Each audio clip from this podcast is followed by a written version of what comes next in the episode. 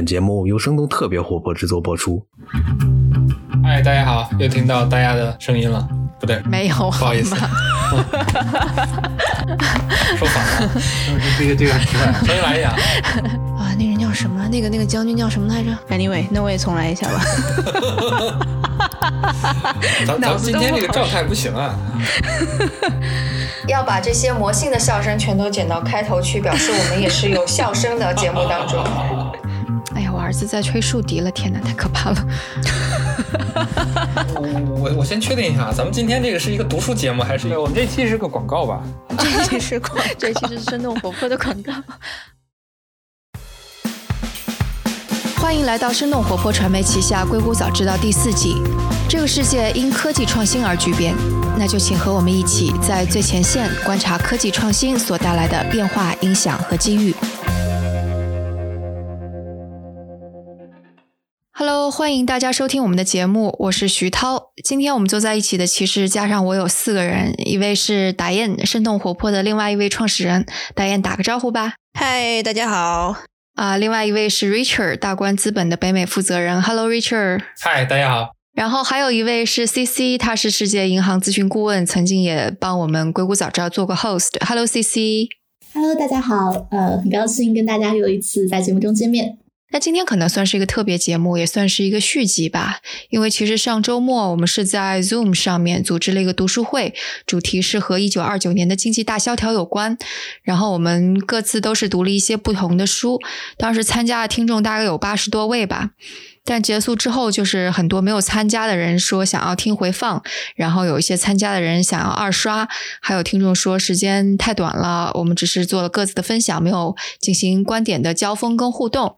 然后这些要求太多了，后来我想怎么解决这些需求呢？那就还不如我们这几个分享的人再坐到一起，相当于是再交换一下意见吧。这样有一些我们对彼此之间有有问题的时候，也可以提出来，算是一个观点的交锋。其实我们这一次读书会，我我觉得缘起非常简单啊，就是因为我们最近美国发生的这个状况，因为疫情，最后造成了我们现在美股的几次熔断暴跌，然后又造成了很多行业的这个阴霾吧，所以未来肯定是会经历着很多的这种失业的情况的发生的。像今天川普还抛出了数据，说是大概有三百二十八万人可能会未来会有这个失业的这种可能性啊。所以在这个情况下面呢，我们其实是搞了一次这种沉浸式的阅读啊，用两周的时间，我们各自去阅读了一些大萧条的一些书籍啊。因为我我们每个人读的书是不一样嘛，我们先说一下我们读的那个书的信息。打雁先开始。我其实一开始也是读了《艰难时代》，是我们在群里面跟大家推荐的这本书。但我读了百分之十之后，就选择放弃了，我就换了这个《光荣与梦想》。后来我又买了一本书，叫做《美国大萧条》，它的英文版就是《America's Great Depression》。然后这本书是经济学家莫里罗斯巴德写的，他是一个奥地利学派的一个经济学家，所以从他的角度，他也分析了为什么。当时的这个胡佛和罗斯福之间的他们的区别和不同在哪里？然后大萧条是怎么形成的？这个政府又做了什么？所以从经济学家的角度来看的话，我觉得是特别有兴趣想要深入理解的。我其实读了算是两本书吧，再推荐给大家另外两本，也有一本没有读完，有一本是以前读过的。第一本是这个艰难时刻亲历美国大萧条。这个是我们几个人都读了一下这本书啊。这个作者呢，他是一个记者，他通过他自己的这种采访的形式呢，把大萧条时期的这些人他们的经历、他们的故事写下来了。然后另外一本呢是这个这次不一样八百年金融危机史这本书呢还没有读完，但是我觉得这本书是相对来说我找来找去比较系统的把过去很多次金融危机都给我们回顾了一下，所以我觉得这本书呢是比较有借鉴意义的。第三本书呢是这个大萧条时期的中国市场、国家与世界经济。呃，这本书呢是一个这个日本的教授写的，有一套比较著名的一套书啊，叫《海外中国研究系列》。这个里面呢有很多国外的学者写的关于中国的这个书，很多经济方面的、文化方面的，这是其中的一本。为什么选这本书呢？是因为其实大萧条时期，尤其是大萧条的后期。在美国走出大萧条的时候，其实中国那个时候反而逐渐走进了大萧条。具体的原因，我们一会儿会讲一下。最后一本书呢，是一本这个关于中国大萧条之后啊，再后期一段的这个历史故事，叫《大染坊》。然后很多朋友可能也听过，一会儿我们也讲一下。呃，那我读的一一个是就是我们的这个必选书目，就是艰难时代亲历美国大萧条。然后另外在这个基础之上，我又对比着读了一本叫做《战后日本经济史》。我这样子选择有两个方面的原因，一个是因为我在呃世行现在做的一些项目，很多也是跟所谓的大文娱相关，不管是这种文化遗产或者旅游这方面，通过这些手段，然后来实现这个扶贫和减贫。那这次疫情其实也是。是对这个行业造成了非常非常大的冲击，所以我也是想要去从以史为鉴去了解一下，看看三十年代或者包括像日本在这个泡沫经济破灭之后的这个就是平成年代是怎么样的一个形态，尤其是在这些大文娱或者大文旅的产业。然后另外一方面也是个人的好奇，就是大家现在都说这个 活着太难了，就是也想以史为鉴看一看，从衣食住行的角度来说，三十年代的美国人或者说是。啊，九十年代的日本人他们是怎么样去熬过这一段比较艰难的日子的？最后就轮到我了。我看的这本书，就我没有读规定书目，说明我是一个没有遵守规则的人。然后我是读了这本书，叫做《大萧条》，然后英文名字是《The Age of the Great Depression》，一九二九到一九四一。然后这本书其实看起来是会有点奇怪的，因为它非常大而全，它就相当于是从一九二九到一九一四呃一九四一年这方方面面全都讲到了。当然也会把那个啊一九二九年经历了什么罗斯福新政给 highlight 出来。然后之后他就会讲说当时的呃政府跟人们的关系是怎么样，工会是怎么样，城乡发生了什么样的巨变，然后以及当时的消费是怎么样。所以后来我才发现，原来这是一套丛书的其中的第十三卷。然后这套丛书的编辑的方式就是以大概十年左右为一个阶段，从一六零零年开始来描述美国一直到现在的状况，所以它是以这样的一种风格来写的。这样一个好处就是，其实通过这本书，能够还是蛮宏观的，方方面面的去知道当时美国发生了一些什么事情。这些书都介绍完了，当然之后这些书的链接我们肯定都会放在 show notes 里边，大家可以去看啦。然后我想，我们可能接下来就来说一说，当时我们读书的时候都是带着一些什么样的问题来读的。我知道 Richard 你是带着问题去读的，要不你先说。那我读这几本书呢，带着其实带着几个问题去的。第一个呢，就是说结合在我们自身，如果历史重复大萧条的这种情况，我们应该怎么办？因为目前现在我们看到，其实呃，美国现在的这个经济状况很有可能会重演一九二九年的这个大萧条。然后另外呢，就是贴合在我们每一个在海外的华人，很多这种在硅谷工作的大公司的工程师，其实都面临着我们是否应该抛售所有的股票啊？我们怎样去应对现在的这个金融危机啊？这些都是一些比较切实的问题。南燕，你是抱着什么样的问题去读这些书的？因为最近我们其实做了好几期节目嘛，全部都是跟这种金融市场的波动相关的，所以大家也在想想说，我们到底是不是进入了这个经济的衰退？然后有的人甚至说我们进入了这个经济的萧条。然后在准备最近做的这几期节目的中间，我其实也查到了很多的数据，然后很多数据也是表明，我们其实现在的这个经济已经跟当年的这个大萧条比较类似了。我们如果跟上一次的这个经济衰退来比较的话，那已经是呃零八零九年，就当时的我们的这个经济衰退，其实也是只有百分之五点一的这样的一个经济衰退。然后，如果我们再看到大萧条的话，大概是有百分之二十六点七的这个 GDP 的这个衰退。所以再返回来的话，我就觉得，那我们到底是不是萧条？这是第一。然后第二，这个经济萧条中间会给我们社会带来什么样的一种震荡吧？当时的这个历史，我们只是听说大萧条、大萧条，但是具体历史上发生了什么，我很多是模糊的，所以可能从这几个方面，我都是呃想要了解。C C，你当时呢？啊，你刚刚其实有说了一个，是说那个大家的衣食住行会遭到什么样的影响，对吧？这是你当时提出的一个问题。对，其实一开始在读的时候，我并没有抱着特别明确的一个问题，因为《艰难时代》这本书，它其实呃更像是一个普通人的口述史，然后包括像。我读的另外一本就是战后日本经济史，它都是这个普通人他们去回顾自己亲历这个萧条的时候的生活，以及他们的这个方方面面。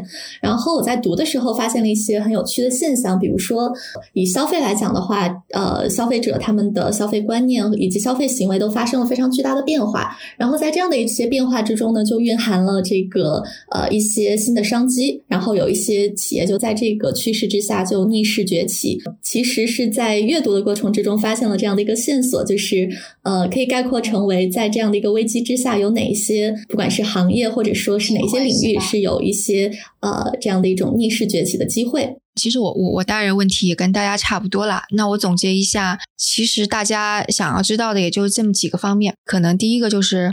我们现在在经历的这一切有多严重，它是达到二零零八年的程度，还是达到一九二九年的程度？第二个问题是跟之前的历次会有什么的不一样？那第三个问题可能就是。我们作为个人，作为消费者或者在其中的独立的个人，可能会遭受一些什么，然后以及投资决策怎么样。然后第四个可能就是 C C 说的机会到底在哪里。然后第五个，Richard 稍微提到了一点，在最开始介绍书的时候，就是对于全球化的影响会怎么样。因为当年我们看到了可能对中国会有一些影响，那现在呢会怎么样？那我们就一个个来回答这个问题吧。就首先，你们会觉得这一次更加像二零零八，还是更加像一九二九？打印从各种数据其实表现来看的话，我觉得已经超出了这个零八零九，甚至是这个九幺幺的给这个经济带来的冲击。哎，你刚刚说了一个数据，说那个当时一九二九年 GDP 的下降达到了百分之二十多，是吧？对，二十六点七。然后这个零八零九年的经济危机是只是下降了百分之五点一。其实我们如果要对比过去的美国六次的经济衰退和美国六次的萧条，其实是有时间的长短上面和 GDP 的下降有很大的不一样。其实这个萧条来说的话，平均持续的时间是一年，至少一年。然后 GDP 最少的一个是下下降了百分之十四点七，一九一零年到一九一二年。对，然后如果我们再看到过去六次的这个经济衰退的话，GDP 的这个下降其实基本上是在百分之二三的这样的一个比例在徘徊。然后现在我们暂时还没有数据说过去一个月多造成多大的 GDP 下降，肯定我们还是没有这个数据的，对吧？是没有这个数据，但是 JP Morgan 他们其实刚刚发了一个预测吧。他们觉得这一次第二季度起码是在百分之二十五的下降的范围里内，然后原来他们对这个预测是百分之十四。那 Richard 你觉得呢？首先用一分钟的时间跟大家回顾一下过去的这个金融危机啊，这个在这个《八百年金融危机史》这本书里面其实是有一个比较详实的一个记录吧，不光是美国。呃，中国很多其他地方，包括像南美啊，甚至一些这个比较偏远的一些地方的这种金融危机，其实他们都记录到了。所以这里面呢，其实把金融危机基本归结为几类吧。第一类是这个主权债务违约，呃，这个其实像二零零八年时候的金融危机，就是主要是因为这个主权债务违约产生的。然后第二类算是这个银行危机，银行危机其实跟这个主权债务违约是紧密的相连的，就是主权债务一旦违约了以后，很多抵押物抵押给了银行。呃，银行最后也会产生这种危机，因为抵押物他们最后不值钱了。然后另一个就是这个汇率危机，汇率危机其实可能是九十年代初日本这一次金融危机主要的一个影响吧。应对在这个大萧条时期的中国这本书里面来说的话，其实中国在大萧条的后期。当时罗斯福为了要振兴美国的这个消费，当时出具了一个著名的、当时影响非常不好的一个法案，叫做白银收购法案。这个法案呢，其实当时是为了刺激美国的白银生产，因为当时美国有七个州，包含着罗斯福可能有百分之三十左右的选票的人都是从事这个白银行业的，所以呢，其实是影响非常大。当时罗斯福呢出台了这个白银收购法案，呃，强行呢就是把白银的这个价格呃刺激，然后让它翻倍。但是这个影响呢，在美国这个角度来说的话，是刺激了整个白银行业的这个供需，然后让整个的这个行业重新又焕发了生命力。但是在中国这一块呢，其实是一个非常大的影响，因为当时只有中国是呃唯一的一个银本位的一个货币的一个国家，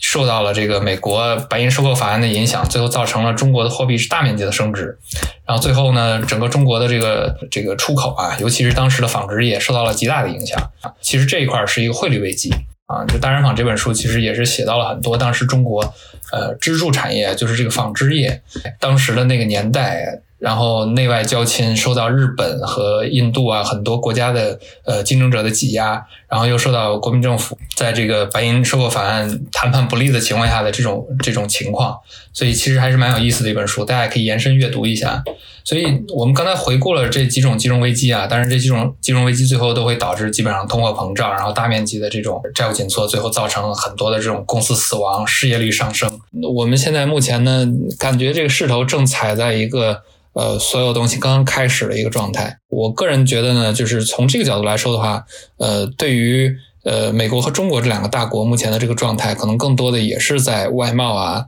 然后在本身公司的这个运营啊，本身在内部的这种经济的状态上面的一个一个压力吧。所以，可能如果你要是说真的会更像哪一个呃经济危机的话，那可能还真的是更像一九二九年时期的状态。然后在一九二九年的大萧条的时候呢，其实美国政府是出了一一连串的昏招啊。这几本书里面其实都有涉猎到。呃，首先在供需失衡的时候，当时政府是需要刺激。然后呢，几次的这种刺激的方式啊，包括现在我们经常讲什么降息啊，然后你看特朗普现在也签署了两万亿的这个救市啊，各种其实这些都是呃，在这个第一把火烧起来的时候，后面的一些拯救的政策吧。但是这些拯救的政策呢，有时候是抱薪救火。你说一九二九年之前对吗？对，二九年的时候，当时就发生过这种类似的事情，就是属于连续的政策失衡，最后造成了华尔街的股灾开始崩盘了。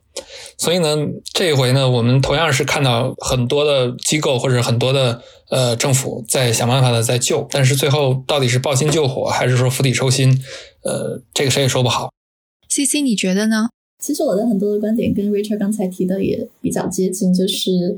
呃，如果一定要去做类比的话，那它可能会跟呃这个二九年的这个会更像，但是它的区别也是在于，一个是就二九年的话，可能更多是这种金融危机它导致的这个实体经济受压，呃，这次的话更多是反过来，就是先是因为这个疫情的原因引起实体经济影响实体经济，然后反过来再去呃导致这个金融系统崩溃这样的一个情况，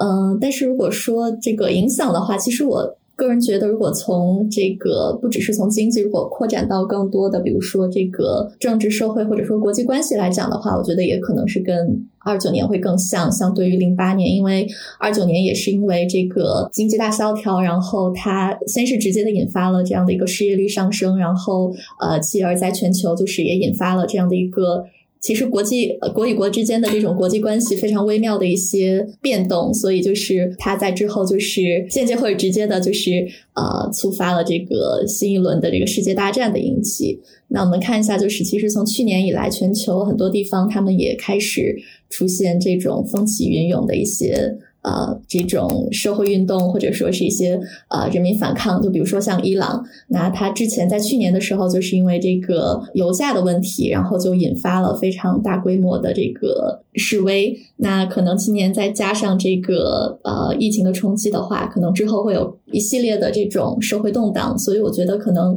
在疫情缓解之后的话，因为这种失业率上升，然后。呃，各国之间的这种，不管是国内还是国际关系上的一些压力的形态，可能也会更像是二九到三三年的这一轮的这个呃经济大萧条。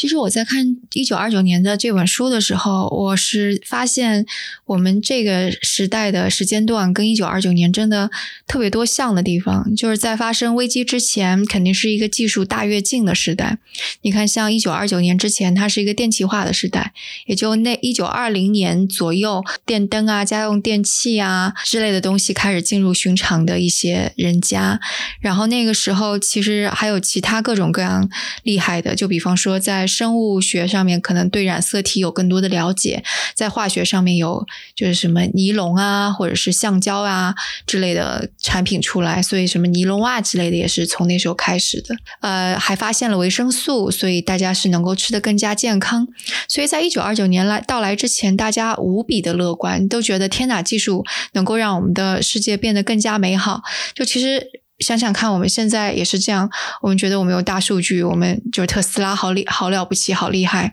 然后其实也是 一个技术给我们带来非常乐观的过去的二十年是这样的感觉。但如果再比较一下的话，你会看到，呃，一九二九年之前，其实那个社会的一些结构性的问题已经出现了。就刚刚 Richard 说的，明明我们可以生产出那么多的好的产品，而且是可以很便宜的去去生产出来，那为什么那些工人还是过得那么惨兮兮的？而且他们要差不多七天都在工作，然后每天都要工作好多个小时，就跟现在九九六很类似。然后包括那个工人，工人多多少少已经在抗议了。那农民可能因为面临社会的转型，所以有一些农民迈向农业机械化，能够一下子耕种很多很多田地，受到不错的收入。那另外一些农民，要不就被驱赶到了城市，要不就沦为佃农。那其实现在也跟就我觉得在美国更加明显吧。就比方说，为什么袖带的那些人会那么的生气？他们原来是个蓝领工人，对吧？呃，但现在就失业了。那新的就可以类比一九二九年时候的城市的工人是哪些人呢？就我们之前节目当中也做过，说 Facebook、Google 招了那么多码农，他们其实就是新时代的蓝领。然后如果再对照一下现在中国的九九六，你就会发现他们就跟一九二九年时候的工人是一样的，因为是九九六的在工作着。那两个时代都是技术其实带来了社会变化，然后社会结构在发生非常深刻的变动，而且以前就是无论是失业率啊，还是一些人口结构，还是城市跟乡村的关系，或者城市跟城市的之间的关系，包括那个全球化带来贸易之间的新的格局，因为全球化那时候农业的贸易已经非常的那个非常的频繁了，所以各国之间也在吵来吵去，说你是你怎么就向我倾销你的棉。花这种的吵架就跟我们现在，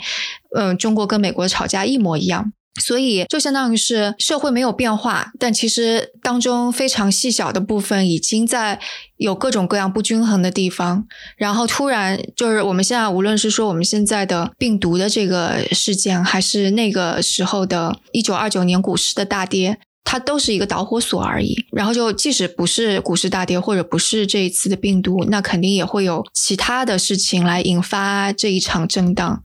然后包括之后的战争，我觉得也是对这一场危机做出的回应吧，是整个社会的问题，而不仅仅是金融的问题。对，我觉得这次可能不一样的地方，是因为我们好像没有在历史上从来没有一次能够除了战争吧，是整个社会就完全是这个按下了一个停止键。就不是说是我们可能平常有金融危机，它可能是持续两三个月，我们看到经济是持续的这个下跌，但没有说是这样。我们可能前前一段时间是中国，然后现在是可能是西方社会，就等于说是全部的这个，不管是从这个零售业，然后我们到这个供应链，然后基本上是完全是停止的。我觉得这个是最可怕的，因为整个社会，你如果是这个链条完全停止了的话，是完全是不可想象的一个。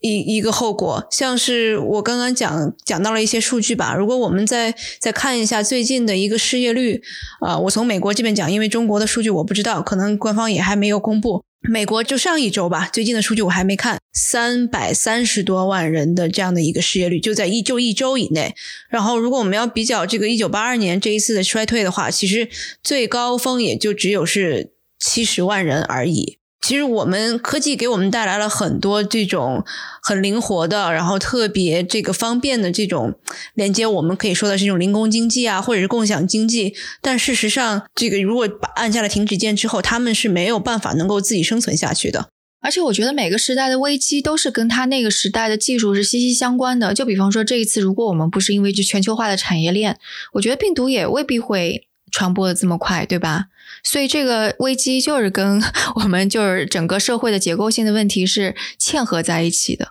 我们比当时整个世界要更平，联系的更加紧密。那个戴蒙德那本《崩溃》啊，嗯，回去可以读一读。对，对对，我听你上次介绍之后，我就大概去听了一下那本书。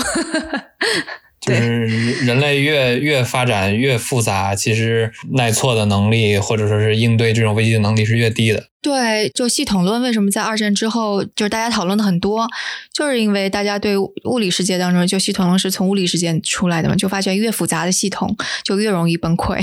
那现在就我们就是一个超级复杂的全球系统。其实我们要是回头看到一九二九年那个时候，其实如果单说美国的话。我们说美国的大萧条，然后再应对上二战的影响，可能不能这么讲，但是确实战争为美国其实创造了很多的就业，其实把美国从大萧条的泥潭里面给拖了出来。虽然这个拖出来的代价是让很多其他的国家陷于战争的这个泥沼里面。但是其实当时很多找不到工作的人，什么银行家呀、大企业家，都去在这个战争机器上面，在这个生产线上面拼命的在生产。大概在一九三三年左右的时候，整个美国已经开始算是复苏了吧。但是其实整个复苏的过程相对来说还是比较长的。然后在这段时间呢，其实呃，像中国、像其他的一些国家，才逐渐开始受到这次大萧条的大面积的影响。所以各国的恢复时间其实是不太一样的。所以这一次呢，就像戴安刚才说的，其实让整个世界社会，我觉得起码在几个方面吧，一个是我们刚才讲，呃，对于创业者的启发，就是很多其实我们刚才讲呼吸机、讲这个口罩啊，呃，我们这个时候就跟风做这种生意，这是第一层的考虑。但是在更高一层的话呢，可能会，呃，我们会考虑。这次疫情为人类的生活的方式啊，以后的这种商业模式到底带来一些什么质的变化？有一些东西可能跟以前就再也不一样了。那比如说这个大家的这个这个风险意识，大家对于健康的意识，很多方面可能就就完全的改变了。然后全球化也是大家一直在讨论的一个问题，因为这一回很多国家确实是在一些物资上面，然后在口罩上面，呃，受到了很大的影响。然后中国和美国这种大国，尤其像德国，德国它的这个，你看它死亡率非常。非常低，因为它德国的这个呼吸机产业非常发达，我们就能看到这种全球化其实对于人类应对这种危机其实并不是一个积极的作用。然后未来呢，也不可能说是完全的一个逆全球化，所以很有可能全球化会以一个更扁平的一个方式出现。那我到底是说很多物资或者说是很多技术呃流向第三世界国家新兴市场呢，还是说是？回流到中国和美国呢？这个都是一个问号。我来问你们一个问题哈，就一九二九年的那个大萧条看起来是在美国发生的，但为什么会蔓延到全球，以至于我们认为二战 可能是这个经济萧条的延续？二战是一九三九年开始的嘛，相当于已经是这个过去十年了。其实当时在大萧条之后，美国其实当时在大萧条的中间已经开始了相应的救市的这些很多措施嘛。刚才我们讲到的白银法案只只是其中的一个，然后其他美国在这个呃税款方面，在这个贸易方面，其实都有了很多利于他的这种呃政策出来。然后，其实当时很多国家，包括像加拿大、像像英国，然后整个英联邦的国家，甚至后期的德国，都被拖入了这一场，呃，算是贸易战吧。然后，当时德国的状态其实非常的差。然后，大家如果做一做延伸阅读的话，能发现当时德国基本上已经穷到一穷二白的地步了。这就是为什么，当然这个就扯远了。为什么希特勒能够上台啊？为什么这个德国要采取用这个战争的方式去重新塑造自己的经济啊，重新塑造自己的国家呀？其实这些都是一些这个相应的，有一些这个大萧条的影子在里面。回到刚才我介绍那本书《大萧条时期的中国》，其实中国在呃美国发生大萧条的时候，尤其是一九二九年那个时代，中国其实整体来说的话，一直都是享受着非常丰厚的贸易顺差的。然后中国当时出口的产品就是这个纺织纺织业，其实是一直在为中国吸收大量的这个白银和和这个收入的。当时有很大的这种贸易顺差，呃，但是在大萧条之后，就刚才讲到这个白银法案之后，整个中国的这个呃对外贸易，然后中国的贸易顺差基本都被挤死了。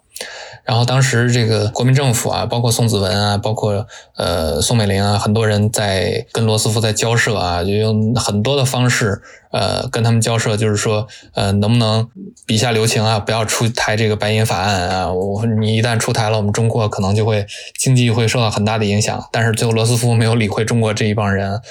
所以当时直接导致了中国的整个的经济算是受到了很大影响之后呢，然后我们再往下延伸，看到这个中国在一九三十年代这个时代受到了很大的影响，然后纺织业非常大的退步，然后我们看过很多电影，包括像这个一九四二，嗯，如果说是很多很多人讲，如果没有一九四二，没有中国当时经济那么倒退的话，可能呃日本并不能把中国。打成那个样子啊！当时其实，在前线，我们去看那个电影，这个这个到底是给灾民粮食还是给军队粮食，这都是很现实的问题。从某些程度上来说，大萧条的一个连锁反应，其实是从经济的层面一直延伸到了二战。其实，在胡佛的在任的时候，他有一个这个法案叫做斯姆特获利关税法案，它其实就是将当时大概有两万多种进口的商品的关税也是提高到历史水平，所以等于在当时的这个时期，所有的美国的进口和出口额都骤降了百分之五十以上，从而导致的全球的贸易，然后也是降低了大概百分之三十左右，所以这个也可能是一个一个原因吧。对，我想可能这个也跟整个世界的就都在发生类似于美国我刚刚说那个结构性的变化有关系，就相当于是你的工业品正在过剩，然后其实你是需要大量的消费者的，然后每个国家其实也都存在这样的问题，但你国内的消费者，就我们不是说那个经济驱动的三驾马车，那个什么那个国内的消费，然后还有那个出口。基础设施投资，对吧？那你就看工业社会两驾马车已经停滞了，一个就是国内的根本就消费不动，工人太穷了，农民也太穷了。然后第二驾马车就因为这个关税的问题，使得全球的国际贸易都停滞了下来。只有第三个马车可以用，那一个马车就是后来你看到罗斯福新政在基建方面进行了很多的投资，但可能这是美国做的。然后我不知道英国或者欧洲国家是怎么做的，但可能。德国就采取了在军队上面进行投资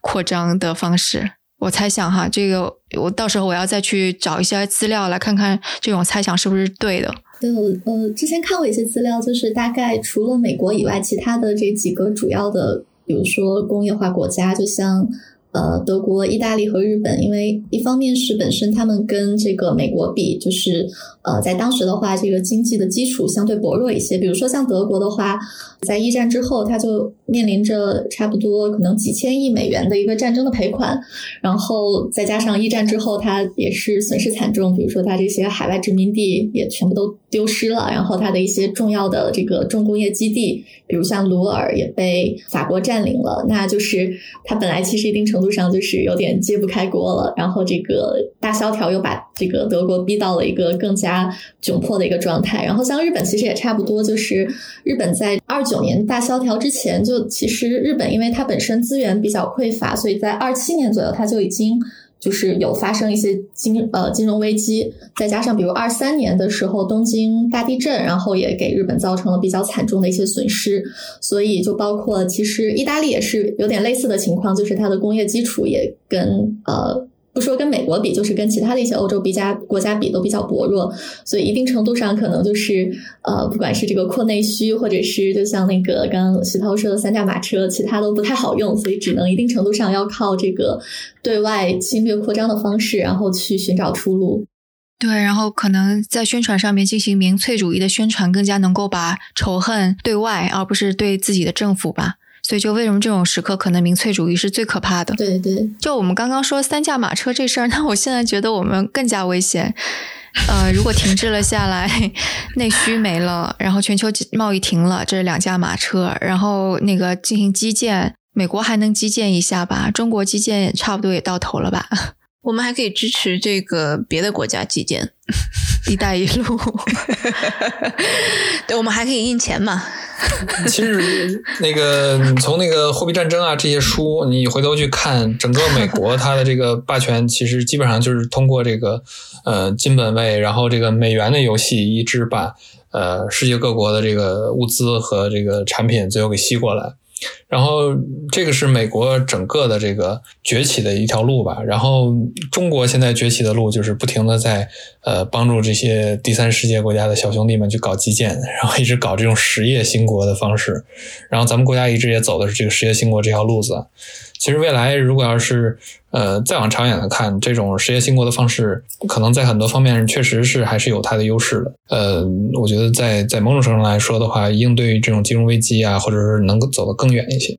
但前提是这些国家都不会有民粹主义，不会有排外，对吧？当然，这个这些问题就会比较复杂了。这个不光是民粹主义，然后很多的，首先这个方方面面的这种贸易，然后世界，比如说在这些国家，你也不会说是面临着你自己一家独大，也会有很多的跟你有同样想法的这种巨头跟你一起去做同样的事情。你比如说最直接就是当时我们在这个东南亚，东南亚就是中国跟日本的战场，就是经济战场，说的不是这个过去这个打二战啊。其实我们延伸到九十年代。呃，甚至再往前一些，七八十年代的时候，其实当时中国的制造业在东南亚当时去去建厂或者销售，其实是完败于日本的。然后这个一直没有回过劲儿来，一直到现在，其实整个日本在东南亚的这个供应链的链条其实建立的非常完善。其实并不是说只有一个中国在干这样的事情，出海这件事情是全世界所有的国家都在干的。你会面临的竞争和本地化的挑战是方方面面的。我再抛出一个，就肯定是没有经过学术上的论证的一个想法哈，因为你看，像一战，刚刚我们说那个一九二九年之前短暂的繁荣之前，其实就是一战，然后就我们二战看到很多问题是一战遗留的，但如果你再看那个一战之前的世界跟一一战之后的世界格局不一样的是民族国家的兴起，对不对？就相当于是说，因为有国际贸易的产生，并且人类的活动范围更多了，所以需要有。民族国家这样的一个政治实体来进行这样的管理也好，或者是交流也好，所以所有民族国家的这个概念都是在一战前后产生，然后。到二战之后，这个格局给定下来了。刚刚我们也有说到，说病毒是没有国界的，然后贸易全球化的贸易也是不会停下来的。但是可能之后到底你的，就包括打雁之前做的硅谷早知道有一期说，经济刺激政策是不是得要一些国家一同来刺激才能够起效果？因为不能够说。你做了一个政策，其他国家出一个政策，结果就抵消掉了。我所以我也在乱猜，我说是不是等到这一轮萧条过去，可能我们会看到不一样的政治实体出现，类似于也许是更加强势一点的联合国或者怎么样？这个就有点没边了，大家都陷入了沉默。不知道咋接了。对，这个可能得 C C 来回回。对，这个让世界银行的这位小朋友给我们回答一下。这个也不太好说。我们接不上，对这个不敢不敢乱评论。那听众听听我瞎说八道，也就听瞎说八道吧。就这个肯定不是什么非常 solid 的一个什么东西。政治治理上我还不太好去做评论，只是可能在公司治理上的话，我们可以看到一些更清晰的一些趋势吧。就是这一轮相当于是把这种远程办公和这个所谓的灵活用工这些呃形式，一定程度上。完成了这个市场教育，甚至是从零到一的这个过程，所以，呃，在一定程度上的话，就是这个私营部门，就是我觉得可能在这个疫情之后会完成一定程度上的这个转型。那它在怎么样的一个程度会去促使政治实体的一个变化？这个我现在还不好说。其实这一块呢，我觉得这个整个社会啊，包括我们现在生活的这个个体，每一个人都是生活在在一个故事里面。呃，你看这个《权力者游戏》，最后这 Tyrion 也说这个 It's all about story。不管是政体，还是我们现在相信的这些公司经济，所有的这些东西，就是你相信什么样的故事。但是突然这个现实有一天告诉你，只能是。活下去，然后这个时候你就发现你的世界观，然后你你所生活的这个世界的这整个的这个 story 都发生了一个变化。我觉得这种变化其实是一个非常恐怖的一个事情，一个开始，一个改变的开始。呃，我突然想到刚才那个话题，我可以再补充一下，就是说这一轮经济危机对于就是那个政府治理那一块的问题。呃，我我自己直观的。感受是，首先是在疫情期间，就是可以发现很多的这种公共服务它被移到了线上或者云上，然后这个就让我想到，就是呃，爱沙尼亚其实它是应该算是全世界最早这个推出公呃电子公民的这个项目的国家，然后它这个国家就非常有意思，就是它整个国家都建立在一个叫 X Road 的一个这种虚拟的系统上，就是呃，它有这种完整的网络国家的政策，包括相关的一些配套措施，还有这种呃安全防护的系统，其实一定程度上就是建立在。区块链的一个技术之上，比如说像是爱沙尼亚的公民，他可以就是利用区块链去进行投票。然后在这个基础之上，他还有开设另外的一个项目，就是呃，这个电子公民是可以开放给就是全世界的个人，你可以注在他的这个网站上注册申请成为爱沙尼亚的虚拟的公民，然后利用这个虚拟公民的身份，其实你可以在比如说爱沙尼亚的这个法律的体系之下开设公司，然后它一定程度上也是可以受这个欧盟的。一些政策利好的这个扶持，所以我在想说，可能这一次的这个疫情，就是它在不仅是加速，就是比如说虚拟办公或者说远程办公的一个更加的普及的基础之上，可能这些政治就是公共服务，甚至说可能公民和国家之间的关系也会再进一步的线上化。然后我觉得这个还是挺让我期待的一个发展的趋势，那它也可能会朝着一个更加呃开放、透明的一个趋势去发展。那如果每个人都要刷一下健康码呢？嗯，咱们国家的神奇发明，我觉得这个是这个新时代第五大发明。可能因为像爱沙尼亚的话，因为它本身就是建立在欧盟的这个就是个人隐私的这个保护的法案之下，所以它可能一定程度上更加能够符合这个大家的需求，就至少欧洲这一块儿，所以可能也是有国情的一些差异。回到消费者这一块的话，就是我在读的时候也发现一些非常有意思的一些现象，就比如说像是其实不管是美国还是泡沫经济破灭之后的日本的八十年代，呃，在经济萧条的情况之下，一定都会经历这样的一种消费降级或者消费萎缩的情况。那比如说像是在三十年代的美国的时候呢，就是当时非常受欢迎的就是这个大萧条食谱，就是教大家怎么样用最简单的食材，然后能让一家人吃饱。就比如说你要多放黄油，然后多放黄油的话就能够产生这种饱腹感。然后另外就是广泛的使用午餐肉，因为午餐肉在当时算是相对来说可能是最便宜的一种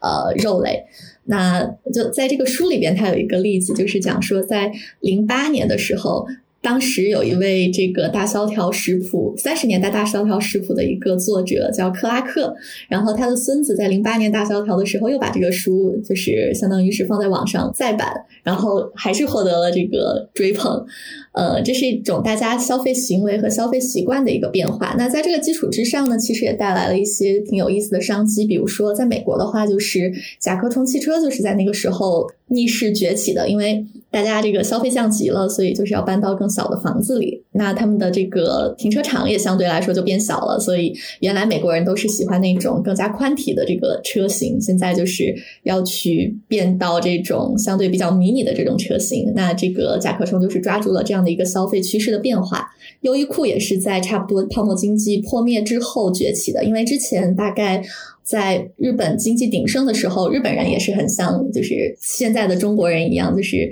在全世界去疯狂的购买奢侈品。那在这个泡沫经济破灭之后呢，就是大家也开始追求极简主义，就是用更少的钱去购买生活的基本款。所以像优衣库就是因为。发现了这个商机，就很多的上班族他们就买不起上班要穿的平时穿的衣西装，然后他们就从这个廉价西装入手。那另外一方面呢，就是三十年代大萧条的时候，大家也是普遍精神空虚或者说是精神的抑郁。那在这个情况之下，就是各种可以实现自我麻醉或者说是这个心理按摩的这个行业也获得了非常呃快速的发展，比如说像是。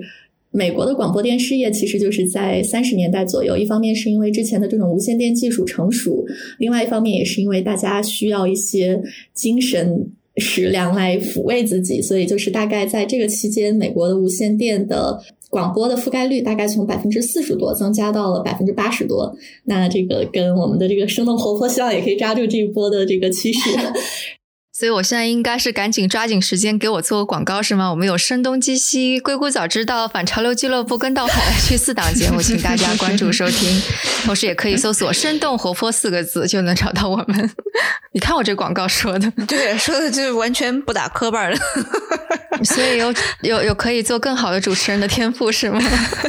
对，然后像是在那个大萧条时期的话，就是比如说像是这个电影行业，就是股市崩溃的那一年，就是好莱坞就办了第一期的好莱呃这个奥斯卡颁奖颁奖礼。然后在这个经济危机的期间，就是美国全美的票房收入增长到了差不多七亿美元。呃，非常有名的娱乐巨头，从这个福克斯啊，或者华纳兄弟啊、环球、哥伦比亚，差不多都是在这个时期建立起来的。然后包括像迪士尼也是这一轮的这个。大赢家，因为他们把很多的这个经典 IP 就搬上了荧幕，比如说这个著名的英国的一个童话寓言故事《三只小猪》，就是当时备受追捧，因为背后的隐含寓意就是善良的人们，就是这个三只小猪终于战胜了象征着经济危机的大灰狼。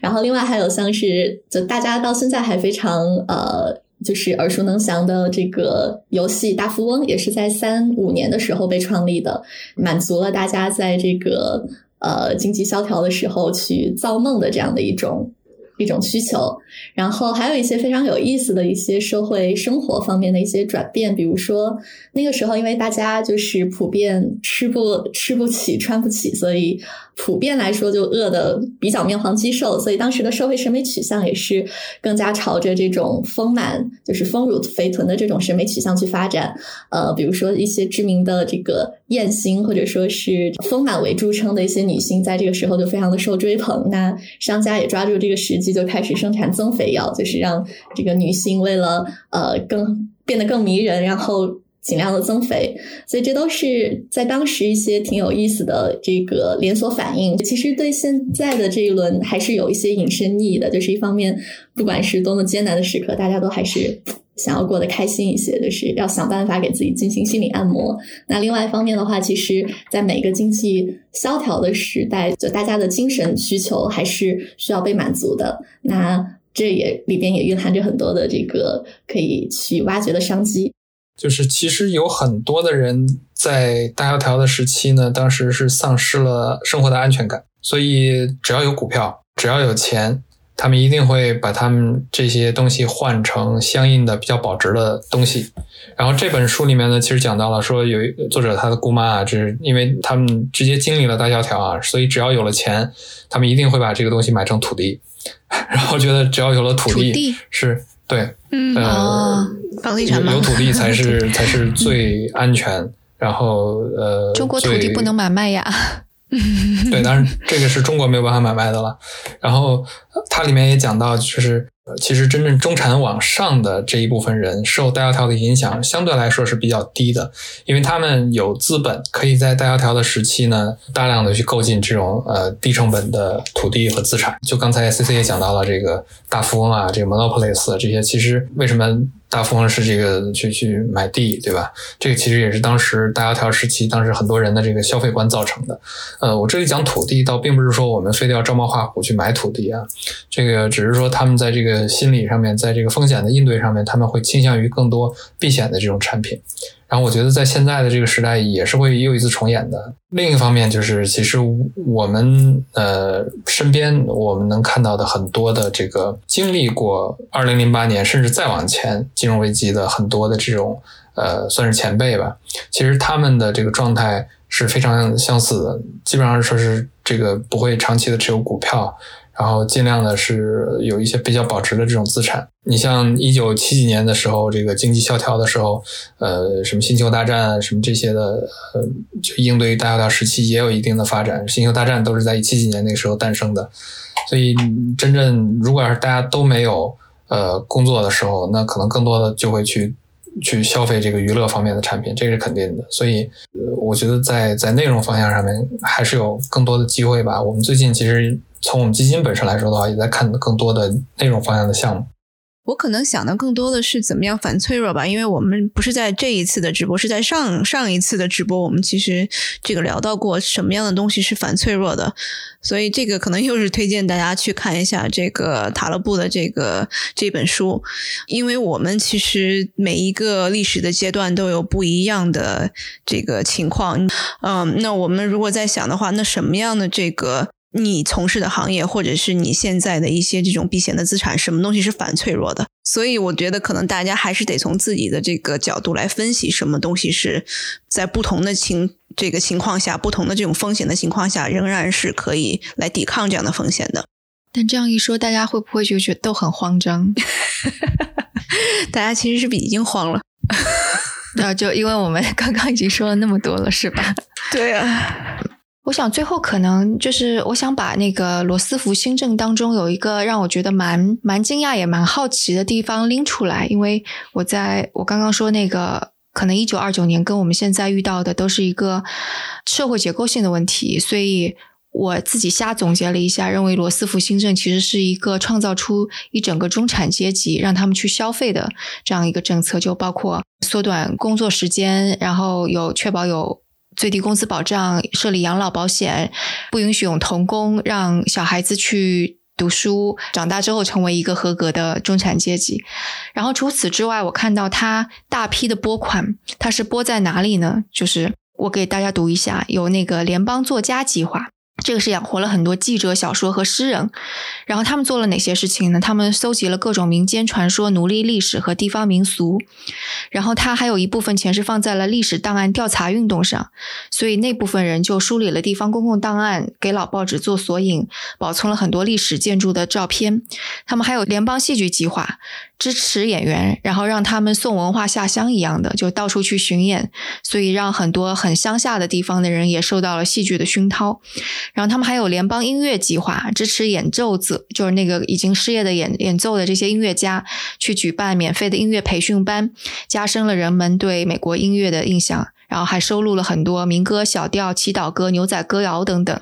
他还有投资公共艺术项目，支持艺术家进行壁画。他还有建筑项目。然后那个时候就发展出了简约但采光更好的项目，就比方说现在的金门大桥，其实也是那时候造出来的。所以当时我看到这一部分的时候，我就发现哇，原来相当于是拨款拨了很多，看上去没有就不可能是直接促进经济的东西。但是其实这个对二战之后美国能够成为无论是文化上面。还是科学研究上面，还是教育上面的一个大国，我觉得是一个挺重要的事情。所以我觉得，就比方说，如果我们放到现在来看的话，那肯定我们现在在经济啊上面有更重要的事情要做。但是我还蛮希望，就无论是做内容的人，还是就是小孩子的教育，还是音乐呀、公共项目呀、艺术这些，都能够得到国家的。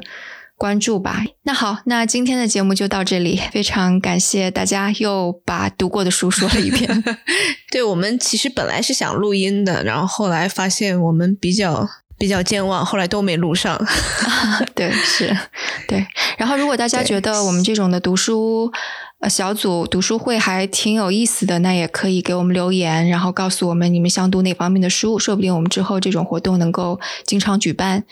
然后这样也能够督促我们多读书。嗯，反正，在大萧条下面，大家还是多读书，这个努力工作，我觉得这个才是自救的好方法。对，是是的，是的。好的，那好，那就这样，好嘞，拜拜。今天的节目就到这里。这期节目除了主播和嘉宾的努力，也感谢我们团队的迪卡布里辛和 Luke。他们在最短的时间内完成了节目后期制作，还感谢小爱，小爱帮忙把音频上传到所有的平台。他同时也是生小英这个账号背后的小伙伴。请大家也在您所喜爱的音频平台上订阅《硅谷早知道》新的一季，关键词是《硅谷早知道》第四季，